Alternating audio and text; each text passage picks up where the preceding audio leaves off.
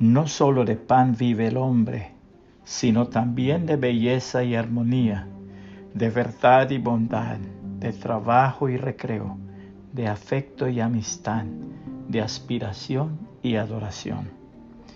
No solo de pan, sino del esplendor del firmamento en la noche, de la gloria de los cielos al despuntar el alba, de los maravillosos colores del ocaso, de la belleza de los árboles en flor, de la magnificencia de las montañas.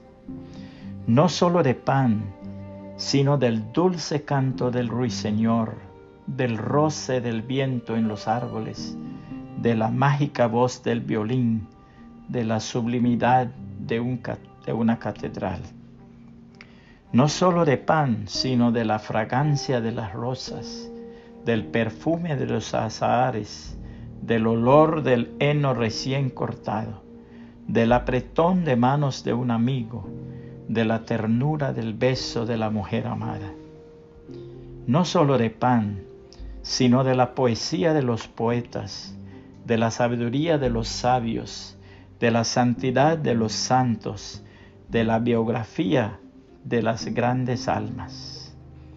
No solo de pan, sino de la camadería y la noble aventura, de buscar y encontrar, de servir y compartir, de amar y ser amado. No solo de pan vive el hombre, sino de orar fielmente, de dejarse guiar del Espíritu Santo, de buscar y hacer la amorosa voluntad del Señor Jesucristo, ahora y eternamente. Dios dice en su palabra, asegúrate de obedecer todos los mandatos que yo te entrego hoy. Entonces vivirás y te multiplicarás y entrarás en la tierra que el Señor juró dar a tus antepasados y la poseerás. Recuerda cómo el Señor tu Dios te guió por el desierto durante cuarenta años, donde te humilló y te puso a prueba para revelar tu carácter y averiguar si en verdad obedecerías sus mandatos. Sí, te humilló permitiendo que pasaras hambre y luego alimentándote con maná, un alimento que ni tú ni tus antepasados conocían hasta ese momento.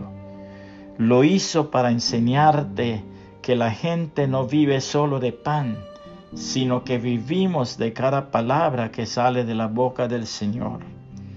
En todos esos cuarenta años, la ropa que llevabas puesta no se gastó y tus pies no se ampollaron ni se hincharon.